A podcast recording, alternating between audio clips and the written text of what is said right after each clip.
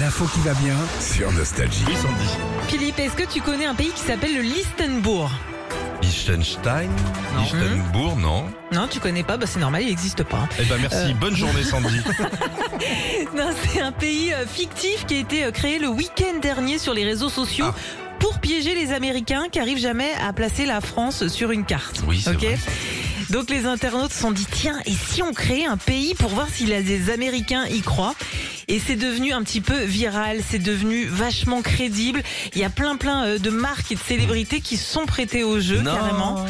Euh, McDonald's, Netflix, Waze ont annoncé qu'ils seraient bientôt disponibles là-bas. Mais en Ok. rigolant ou ils, se- ils sont tombés dans le Bah panneau oui, non, non, c'est pour rigoler. Ah, rigolant. Un petit peu comme euh, un 1er avril. Il y a Météo France, euh, les sites de météo aussi qu'on crée, des cartes du pays avec les températures, les Ah. alertes, euh, orages et compagnie.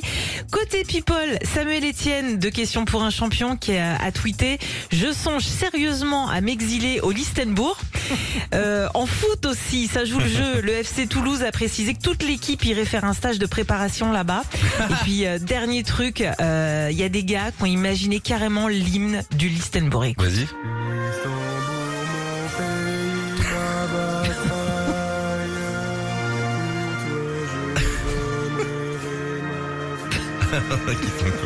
C'est God Save the Queen, hein.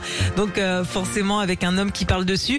Et malgré tout ça, les Américains sont pas tombés dans le panneau. Ah, quand même. Non. Ah tiens, on a un message de- d'Hidalgo qui veut bien aller installer des, des sens interdits là-bas. Juste pour faire chier. tiens.